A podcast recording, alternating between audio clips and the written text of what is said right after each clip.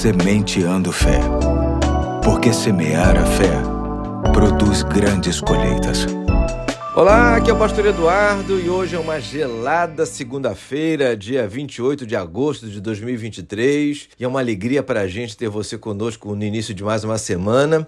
E para tanto, vamos deixar uma nova reflexão com base no livro Indescritível, Devocionais sobre Deus e a Ciência, que será trazida pelo meu parceiro mais velho de projeto.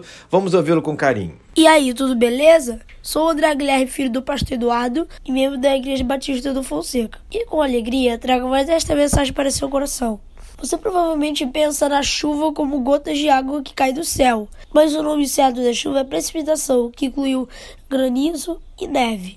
A chuva começa nas nuvens com cristais de gelo ou de neve, sendo que uma gota pode ficar flutuando lá por 10 dias. Quando a gota de chuva cai, despenca para a Terra numa velocidade de até 35 km por hora. A título de comparação, um floco de neve flutua graciosamente pelo céu a apenas 3 a 6 km por hora, demorando quase uma hora para chegar ao solo. Existem lugares na Terra que possuem pouquíssima chuva, ao passo que existem outros que chove demais. E a chuva não escolhe lugar rico ou pobre. Quanto tem que cair, ela não liga para isso. Isso é meio semelhante aos problemas. Todo mundo tem problemas, tanto pessoas boas quanto as pessoas más. Tanto as pessoas ricas quanto as pessoas pobres. Deus permite que o sol brilhe e a chuva caia sobre todas as pessoas.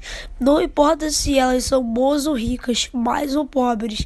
Tudo faz parte dos planos de Deus e seus planos são perfeitos. No fim das contas, Deus usa todas as coisas, bênçãos e problemas, sol e chuva, para mostrar o quanto Ele é bom e o quanto é poderoso sobre a terra. E para aqueles que são filhos de Deus, existe a promessa que está em Romanos, capítulo 8, versículo 28, que diz: Sabemos que Deus age em todas as coisas para o bem daqueles que o amam, dos que foram chamados de acordo com o seu propósito. Que o seu coração esteja grato por tudo que você recebe de Deus. Valeu? Hoje ficou por aqui. Deus te abençoe. Forte abraço. E na segunda que vem, o Pedro trará uma nova mensagem para o seu coração. Tchau. Valeu, André. E até segunda-feira que vem estarei trazendo novas mensagens ao longo desta semana. Deus te abençoe, meu filho, assim como também a todos que nos ouvem.